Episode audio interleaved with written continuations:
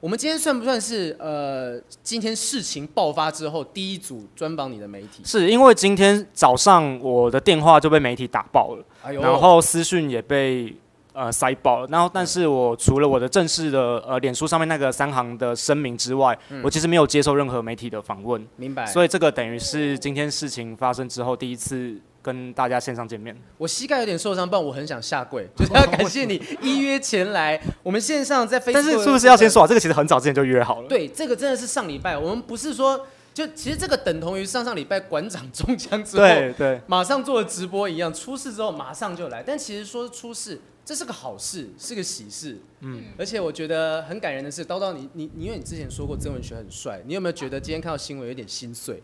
嗯，有一点吧。有一点心碎。你因为你其实现在是我们先今天特别让你坐的比较近一点点，让你能够感受到粉丝心态。那我知道再坐近一点。哇，你今天要小心你的言行。刚才我有看到熟悉的名字。赖小姐有按一个赞，她在看直嗯播。他可能有在线上看。不好意呃思，不好意思，在那个赖小姐之前。没事没事，文学，你要不要跟大家所有关心你的粉丝先打个招呼？今天一整天这样轮番疲劳轰炸之后，你还好吗？好，各位线上的朋友，大家好。其实今天的这个新闻，我其实很早之前就做好心理准备了。那因为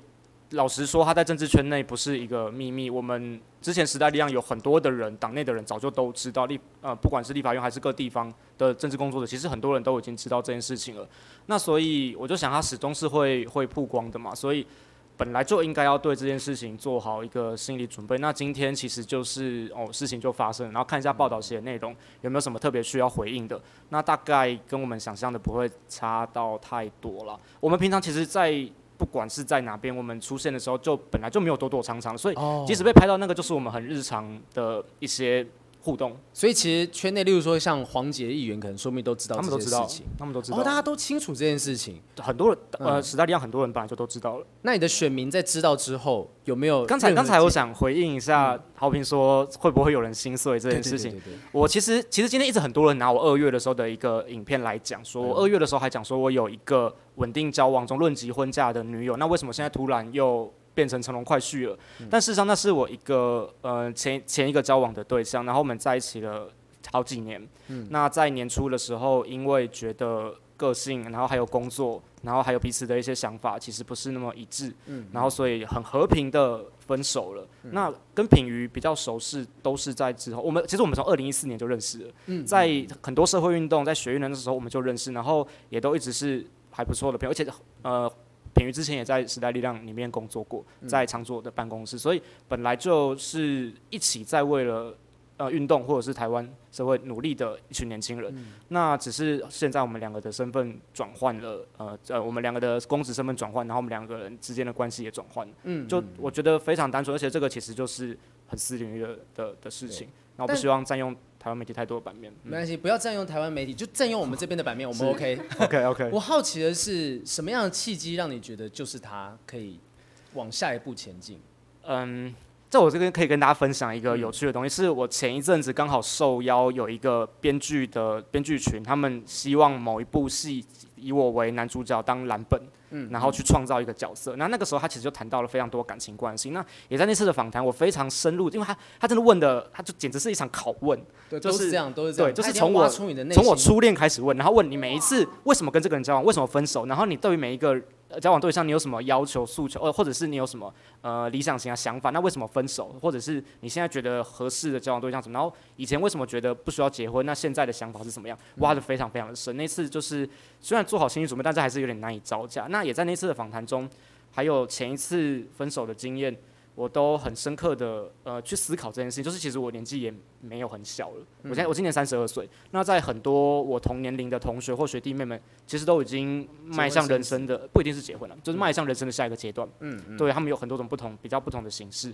那我就会思考说，我自己想要的到底什么？以前我常常，以前我自己是觉得我不需要结婚，嗯我可以一个人冲，或者是我想要做我想做的事情。但随着我不晓得是不是年纪到了，或者是在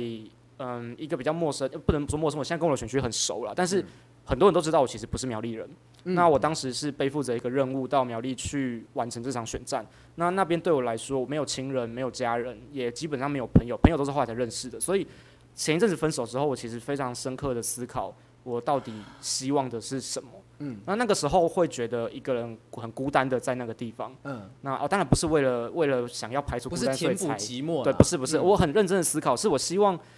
呃，未来能够一起走下去的人，他能够完全的了解而且支持这份，不是说之前的不支持，是说我希望他是能够，他的条件之一是，应该说我我期待的是他能同一个职业，知道你在做什么。不一定是同一个职业，但是我希望他能够，我们不会因为这件事情而争吵，嗯就是他可以知道我做什么，然后也可以理解，然后再来是，呃，我希望年纪可以相近一点，嗯，然后再来是很多的价值观跟想法，希望是可以一致的。那刚好品瑜就出现了，嗯，那当然这绝对不是执政党的阴谋，就我们很早就认识了，那就是刚好他在那个时候，我觉得我们就是遇到彼此，嗯，那其实我们很早认识了，只是从来没有想过会会再走到一起，那就刚好因缘机会，对，然后我们都觉得彼此是就是适合对方的人。我方便问大概多久了吗？嗯，因为我媒体今天其实有问过我，嗯然后我没有回答这个问题，我只能说我在年初分手之后没有劈腿，也绝对没有情感出，也没有精神出轨，一切都是好好的告一段落之后，然后我单身了一阵子，也没有很久，不算不算到非常的，毕竟到从年初分手到现在也没超过一年，不算很久的一段时间，然后就跟他嗯、在一起，嗯，所以往前算大概就是几个月。我觉得我们要相信，就是以台湾的媒体的力量，如果真的是有任何劈腿或者什么东西，那个绝对压不住，那个藏不住。没错所以既然到现在才爆出来，表示这个感情真的是就顺是顺其自然，慢慢的走向。而且不是只有在台北被跟，我知道苗栗也有人在跟我，哦，而且可能是不同组的人。嗯。嗯，但我觉得很感人的是，我有特别去爬你粉丝页上面选民的一些留言，很多人是祝福你的。是他们而且很多人讲说，就是文学不要欺负我们家品瑜哦，就是他是那种哦那种姨母姨丈在那边讲，哎不要欺负我们家品鱼哦、因为他的粉丝是我的数十倍以上，对，而且很多人甚至讲讲说，哎什么不仅仅是什么文学不要欺负品鱼，哎拜托品鱼说不定也会欺负我们家文学呢。你自己你们自己在这个关系当中，会不会担心曝光之后会承受像这样子的压力？因为我们两个都是公众人物，所以。呃而且他知名度非常高，每次嗯我们出去的时候，他都会被认出来。那我其实，在今天之前，我好像只被一起出去的时候只被认出来过一两次而已啊。那？对，那我其实也觉得还还就是还不错，嗯 就是就是不用两个人一起承受这样子呃外界的的关注。嗯那在今天之后，也是希望大家如果未来在路上看到我们的时候，就把我们当成一般人，就吃饭、逛嗯街就好了，不不一定奢求大家的祝福，但是、呃，希望大家对我们投以温暖的视线。不会啦，叨叨你会祝福吧？我含泪祝福。含泪祝福，对，因为刚刚听完之后觉得更他更有魅力了。对没有没有，谢谢哎、其实很多不管是艺人或者是政治明星，他们在结婚之后的形象，有时候更稳固，就他们自己感情更稳固，然后自己的形象上面也代表他们是有责任的，然后愿意去扛起这样子的一个责任在肩膀上面，嗯他反而更有魅力。嗯我觉得其实，因为像之前文学有来上我们抬杠大神的节目，然后聊了一集是政治人物如果明星化，对社会是好是是坏。我刚刚就想说这一趴不是说只谈五分钟吗？怎么好像有点久就是我突然觉得你好像谈上谈上瘾了。他有走心哎，整个人整个在，我觉得他眼眶泛泪，有有点看的有点感动。因为其实我也要顺着这件事情聊下去，是说，其实这在文学那时候大概六月的时候上我们节目聊了政治人物如果明星化到底对这个社会是好是坏。聊完之后，这中间播出中间的两三个月发生太多事情，包含今天的事情也好，甚至是之前退党的事情也好。你现在在看那个议题，你已经写了很长的文章在探讨这件事情，你现在在看议题，会不会有更多的感触？是，其实那个时候我们的立场跟队友是主办单位选定，那时候嗯。主办单位来问我说要不要跟汉庭一组的时候，其实我心里有点吓一跳。我想说，哇，我们两个政党那时候两个黄色的政党，时代力量跟新党是在光谱上面很不同的两个政党。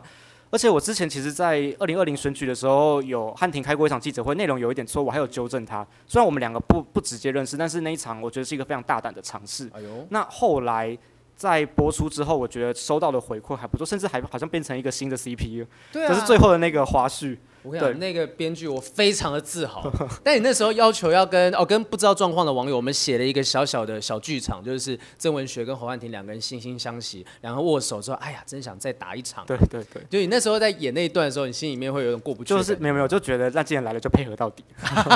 就跟今天一样。对对对前面明明就是说五分钟聊了快十几分钟，上了贼船就要待到最后。那你觉得有没有什么样的选民有一些回馈是说，哇，曾文学原来这么能够讲？你有没有听到什么样的回馈？嗯，我觉得我比较比较直接的回馈，其实还是来自于当天辩论圈的前的的几位先进，然后还有另外三位议员都是辩论圈出身。那那次是我第一次打这种，它虽然不是一个很正式，但是就是第一次做这种直接的辩论的比赛。那跟我自己在咨询台上的经验其实是非常不一样的。那老实说，我那天其实第一次站上台的时候，脚是有点在发抖的，紧张。对，但我我从来没有想过会这个样子，因为我觉得我不管之前是社会运动、开记者会或者在咨询，从来没有怯场过。嗯。但那一天真的很紧张。真的非常不一样的体验。紧张的点是因为对面的人都很有经验，还是你身旁的是侯汉廷，然后第一次跟他这样并肩作战？嗯，我觉得有一个点是因为阿苗那天实在太厉害了。然后阿苗在我前面上场的时候，他直接把我抓当成例子来论证他的论点，那导致我原本要讲的东西，如果不回应他的话，就变成是没有火花，而且我完全在讲我自己的东西。那我觉得，而且他刚刚讲的那个他阿苗的那一 part 实在太有道理了，所以我就觉得我必须要对他有所回应。可是。那等于是我现场即兴发挥，而且其实我讲到一分多钟我就没话，后面的也是我就是现场再生出来的话。那那个过程其实真的是非常的紧张。嗯，你当时讲了很多，像是说，如果今天政治人物都明星化的话，那么在苗栗就不会有像你这样子的机会的人可以出现。对。那如果现在再给你一次机会，经历过这么多事情，就是离开时代力量也好，还有跟赖小姐啊，那因为他这个发生这些新闻之后。你有没有要改变你的论点？有一些不一样的论点可以加。如果我一样站在反方的立场的话，我一样会站在我原本的论点来说。大家可以从我退党到今天这次的事件发生之后观察。呃，不管是网友或者是我的选民的回馈，大家第一个讲是什么？是我平常做的事情，他们有看到。那你不要去管那些东西，不管你什么党，我还是会支持你。那你在这边年轻人就是会支持，因为你在做的事情，我们都支持。那这个就是我那时候说的，应该是一个以政治作为职业、扎扎实实的在地方服务的人，他才能够一步一步的让这个地方的政治文化改变。那从这两次的事情，其实看起来，即使是在这两次的事件。很抱歉占了这么多的媒体版面，然后也让大家在那两天大概都有洗版。但是呢，他对于我的政治上来说的，可能或者是光环，或者是政治明星的一些加，我不觉得是有加分的。那反而是我也开始受到了过去所没有的批评。那这个时候其实反而更好是验证了我在过去那一年多作为时代力量的苗栗县议员。我所做的事情能不能够获得我选民的认同？那下一次最直接的考验就是，当我用无党籍连任的时候，没有政党的澳元的时候，我能不能够再一次的让支持我的人愿意再一次投给我，让我能够再一次的当选？那我觉得那个是最直接的考验。嗯，哇，这个其实论点非常的强烈。我就讲说，因为啊，到时候我现在已经是没有时代力量这样子的光环照耀的状况之下，我是不是能够用无党籍的力量去得到选民的支持？那我还有一点想要说，就是有些人会觉得我忘恩负义，说党。拉拔我或提拔我，然后我退党什么？那我还是在我那次声明里面有讲说，二零一八年如果没有时代力量的话，我是不可能会当选的。因为那个时候时代力量标榜的年轻的这种呃形象，的确大家可能是先看到这个党之后再来看你这个人怎么样。那当然也有挂时代力量没选上，所以时代力量并不是一个保证当选的招牌，但是它绝对是一个让你能够呃年轻选民或者是支持时代力量理念的人能够看到你的一个很重要的东西。那不管是党的招牌，或者是党的其他的政治人物，那不管是当时的主席，或者是其他的委员，然后还有党部，都提供了很多的协助，这个我完全不会否认。那只是后来因为这个可能后面会聊嘛，就因为理念的不不合。然后以及我对于党组织的失望，所以选择离开。嗯嗯，其实我觉得就有点像是跟女朋友分手一样嘛，就大家本来就是合则来，呃不合就分开，那也不口出恶言，大家讲些呃就是分讲清楚，因为毕竟要跟公众人物，要跟所有的选民去做负责。是，所以我觉得这个部分是好的，而且我们看到你的风度，还有其实其他的那些党呃比较高层的一些的风度，大家好彼此祝福。那其实我们今年有很多的粉丝，刚刚在网络上面看到有人。讲说啊，我们看到黄黄小姐说应该一堆曾太太哭了，然后也有品学兼优赞啦啊，甚至还有赖品瑜正与你一同观看。哇，哇，那个是那天我在队长队长立院的退党记者会的时候，陈柏维留的言。真的哦，对对对，就是大家会哦，所以他那时候已经知道了，他留着他说他只是复制贴上了，他说他那时候还不知道，哦，但我不是很确定，我不是很确定，但就是以博维个人猜测委员的回应为主。YouTube 上面有什么样的留言吗？我们 YouTube 上面，其实我们今天呢，在 Facebook、在 YouTube 上面都同步有做这样的直播哈，所以我们希望跟大家就是好好的分享一下今天曾文学讲的东西。但有一件事情我蛮好奇的，就是说，如果刚才你看站在反方说政治人物如果明星化是坏的事情，你愿意拿出假假设真的要为了辩论，你拿出说像这样，其实我就很后悔。很后悔这件事情曝光开来，让大家看见这个东西，你会讲出这样子的话吗？嗯，不会不会不，会，因为我觉得所有的政治人物最基本的一件事情就是为自己的言行负责。嗯那既然这是一个事实，我觉得也没有必要躲躲藏藏，那就是发生了之后，它会有可能会有负面，也可能会有正面的影响，那就是为自己所做的事情负责。嗯嗯嗯，所以就一肩扛起所有的责任，那两个人一起扛起。两个哇，太棒了，太棒了！你看，哎我觉得他现在那个男友力爆表，是 max 的状态。但很多的网友其实那时候也留了一些留言对，赞许你的辩论技巧，我们稍微念的让你开心一下下。呃，有人提到这个 C Garden 提到说，曾文学在辩论场上出生之犊不畏虎，灵机应变，事前准备诚意三者皆备，在辩场老油条阿苗的奇袭下能够稳住阵脚，非常值得赞赏。侯汉廷论点犀利，节奏老练，第二阶段连下两城，以扎实的这个后面讲别人就不用念了啦哈。然后第二则也有讲说哈，他他讲说侯汉廷一直都蛮厉害的，至少不会输瓜吉，但没想到苗立国有一个曾文学真的厉害，我竟然没有关注到。我相信今天经过所有的新闻洗礼，应该更多人关注到曾文学了。是是，请大家到我的粉专按赞，谢谢。还有再来，还有说，今天他觉得这整场的辩论会，他心目中的 MVP 是曾文学，就是苗栗县议员。他觉得有做功课，灵机应变非常强，逻辑反应也非常棒，是不可多得人才。后面还刮好写说白了位，人也长得很端正。哎，你作为其实其实这这么多留言当中，你看他他大家这样子称赞你的辩论技巧，你有什么感觉？你对于大家对你的关爱？因为我觉得他其实不是一个真正学院风的那种辩论，或者是不是一个那么呃真正的辩论，那比较像是，而且加上阿苗跟瓜，其实我觉得也加上一点是阿苗跟瓜吉都是我之前就认识的人，所以可能比较会放得开。但如果是完全不认识的辩手在对面的话，我觉得我可能会更。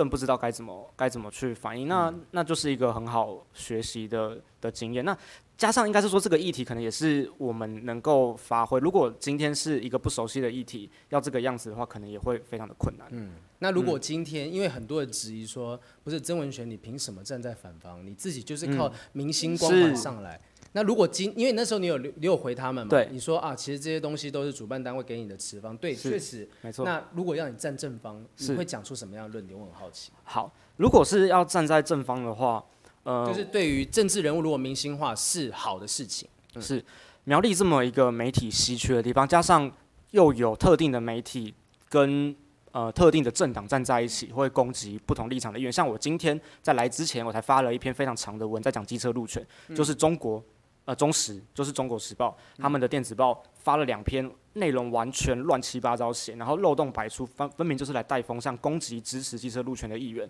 那在这个样子的媒体环境之下，如果没有办法形塑出一个强而有力，或者是一个很很显而易见的形象，让选民看到的话，我们在路口站在站再多次，在热车车后面追再久，根本就不会有办法胜选，因为我们有非常，因为我们的票群客群就是这些比较新时代的议员，非常明显。一定要掌握回乡投票的人。如果年轻人不回来投票，你只靠在地的人的话，你是没有办法能够在这样子的选战里面脱颖而出的。那、那个时候，我记得我在选举的时候，我的很多的新闻，像我那时候用了一些比较特别的选战的呃工具或者是东西，或者我们试图的想要写一些文章的时候，都获得在地媒体的青睐，因为那等于是为过去这个地方注入一一个活水。那我我那时候我们的竞选团队都跟我讲一个比喻，就是假如说呃网络是空战的话，在我们那边我们就是一台轰炸机在轰，其他人可能就是就是一个战斗机这样子。那那个时候，呃，我们选区还有其他几位其他议员，网络也非常厉害，但是我们这个选区比较都会化，但其他的选区，像那时候我的好伙伴，现在还在时代力量的宋国鼎议员，他那时候有一篇文章，是从那篇文章之后，整个立刻整个行情就是往上飙，哎，就是他去参加证件发表会，就是所有的参选人，你都必须要有一个公开的证件发表会。他那场证件发表会只有他一个人去而已，一个人对着台下全部都是空着的椅子讲他自己的证件，就是怎么会有公职参选是大家连最基本跟选民说自己当选之后要做什么证件发表会都不愿意来？那他那篇文章一下去之后，整个网络声量非非要式的成长。他就成了政治明星。哎、对，等于是在那个选区的一个政治明星。那那个时候，我们其实看网络声量，我们两个跟县长候选人的网络声量是差不多的，就是我们只是议员层级，上面还有县市乡镇市长，然后还有县长，但我们两个人的网络声量是跟县长的那个差不多。所以，也就是如果我们没有这个样子的网络声量，然后那个时候我们两个被形，因为我跟国鼎的呃身高差不多，然后外形也是比较接近，然后呃我是法硕士，他是律师，我们两个的看板也是挂在一起，那有些文宣也是一起的啊，当然有些我们自己各自的选区会是不一样。那个时候就是一个共同的形象，然后大家大家呃把它你形是不是突然不知道该怎么讲？因为有点卡外外外面 拿了一个板子，上面写赖品瑜在线中。总之那个时候就是形塑了一个呃，因为头份主奶是双子城，所以就是我们两个的形象也是被放在一起。那也就是因为这样的形象，遭呃受到网络的关注或媒体的关注，我觉得我们也彼此互相帮忙，然后才能脱颖而出。好，OK，所以其实我们证明一件事，就今天就算要他站正方说，呃，政治人物如果明星化，对社会是好事情，他也是有办法讲得出来的。刚才可以再再补充一个论点，就是苗栗县议会过去是从来没有直播，但如果我们没有透过网络的力量，大家怎么看得到里面的这些狗屁倒灶的事情？哦那我们就是一个一个把它揭露出来。好，对，这是网络，我觉得非常需要。那同时，嗯、有的人会讲说我在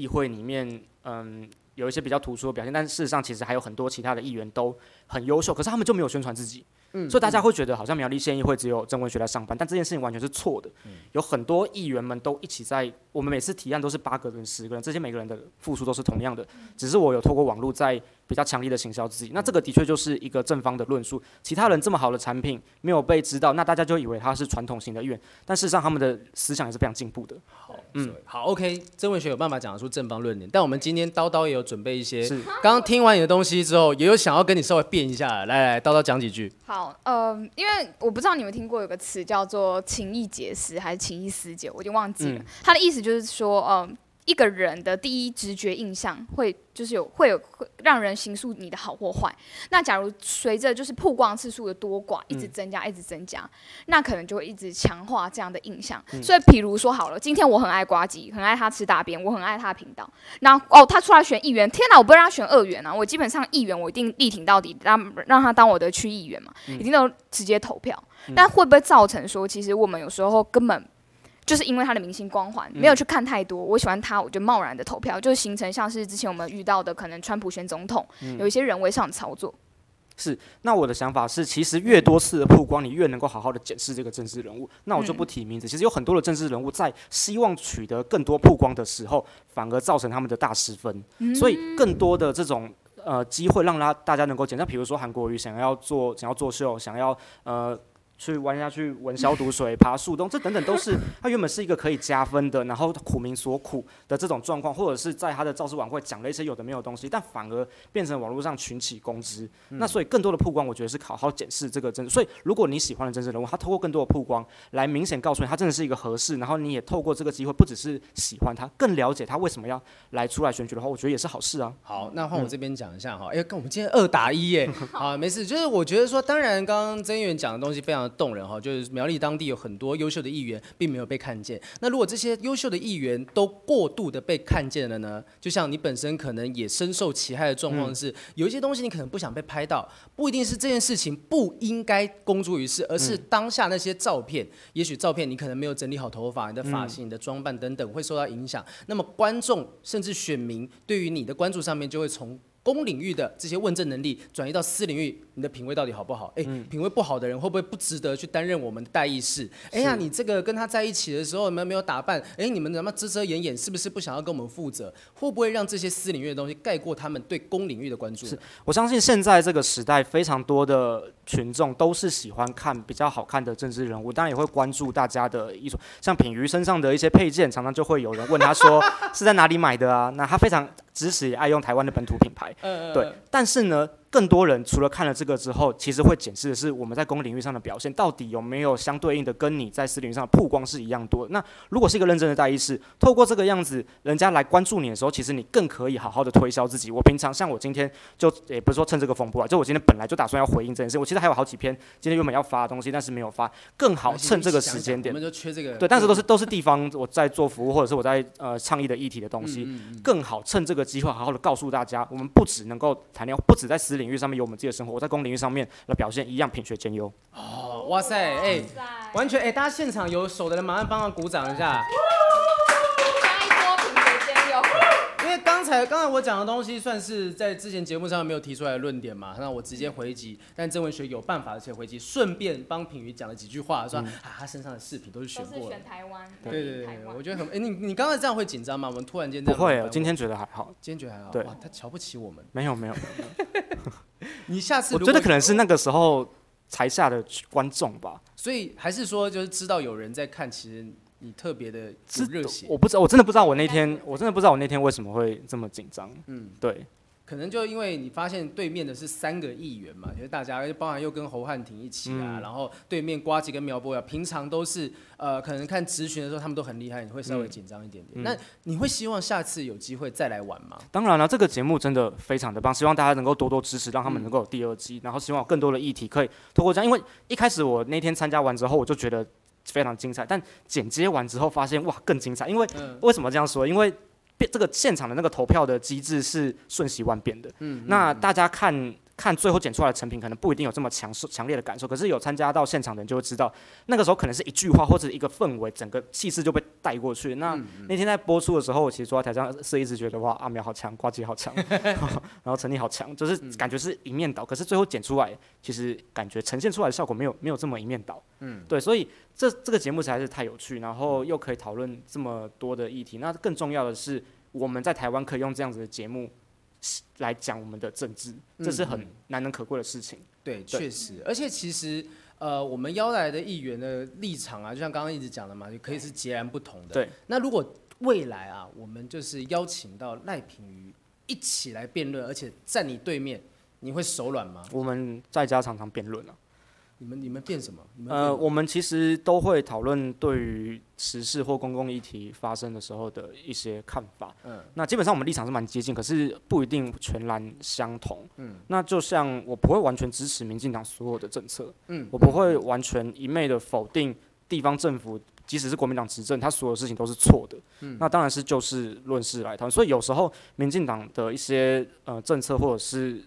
东西不是很正确的时候，我也会发牢骚几句。那这个他不会跟我辩论这个东西啊，我们比较多是在讨论我们对于某些议题的看法。嗯嗯，对，那当然，我觉得那更是一个确认彼此想法的一个过程。刚才其实有很多的包装啦，我就好奇会不会有变到吵起来？不会，都不会，我们还没吵过架你们还没有吵过架？哇，那那表示交往的还不够深，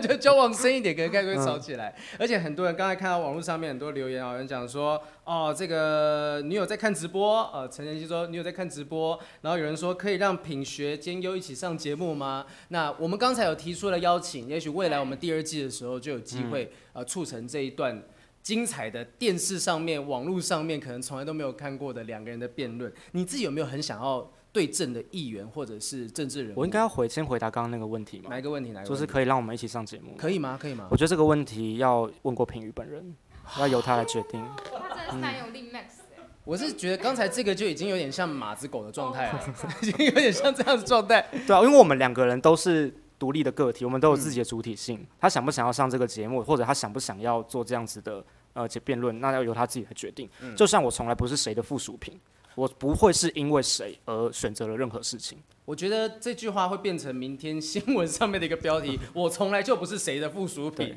那你觉得说未来就是你希望有没有想要跟什么样的人对阵？我们可以试着去邀请看看。其实我觉得像汉庭这样子，呃，尤其是我们在，我觉得我觉得一个有趣的东西是，我们在某些立场上面本来就是就是非常的不一样，可是当嗯我们在面对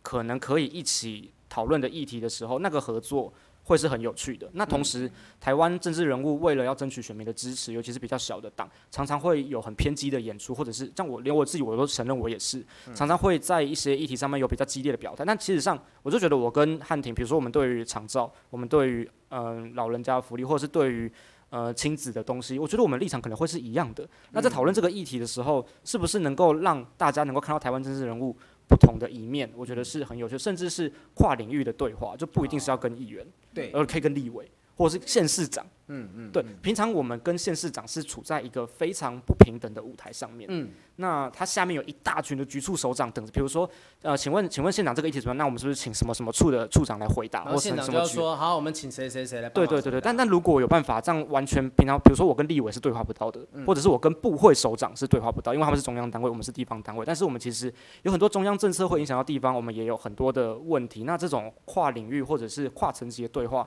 都会是很有趣的。那你会如果假设真的在这个机会，就是我们这个节目被大家给看到的话，邀请到例如说苗栗县的，嗯，好的县市首长等级的来，你会怕吗？不会，就像平常在，因为平常在议会里面咨询的时间实在是太少了，嗯，能够跟他有更多对话的时间，我实在是求之不得。哇，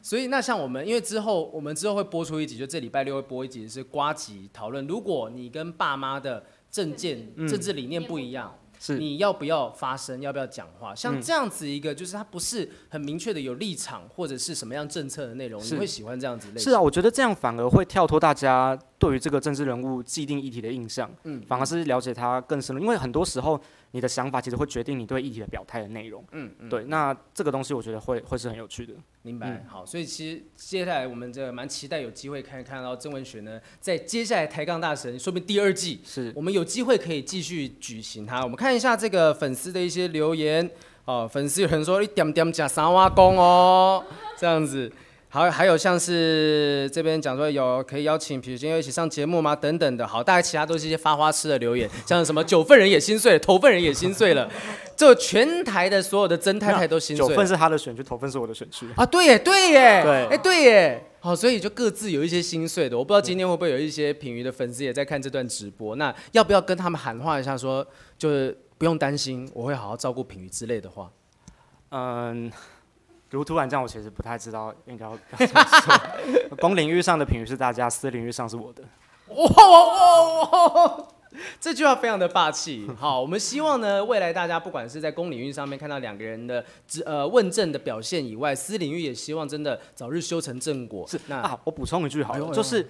真的邀请大家，他品鱼有两个有两个比较常见账号，一个是他的粉丝专业，一个是他个人的脸书。但是常常会有人在他的个人脸书上面讲说，委员不应该要发这些有的没的东西，应该要专心问政。但是他事实上公领域问政的东西，委员的表现都在他的粉丝专业上面，请大家多多关注他在立法院里面的努力以及在地方上面的服务。明白。好，那那包含如果要关注你的讯息的话，哪些平台有你的？哦，我都是在呃脸书的粉专比较多，然后我还有 IG。嗯嗯，然后也是一样，都是苗栗县原中心。然后我还有我的 YouTube 频道，现在订阅数跟其他的比起来差很多。但是我影片。但是影片我都是同步传上去，其实没有什么不一样，所以大家可以选择自己比较喜欢的平台来追踪。好，那就希望大家呢持续关注一下抬杠大神我们节目。接下来，如果各位对刚才很好奇，说到底曾文学在节目上面讲了什么东西，欢迎上 YouTube 搜寻抬杠大神，然后就会看到曾文学帅气的辩论。当然还有呃苗博雅、还有瓜子以及侯汉廷非常精彩的表现，可以了解一下这些议员在私底下在比较娱乐的呃辩论节目上面他们会有什么样的呈现。那如果好奇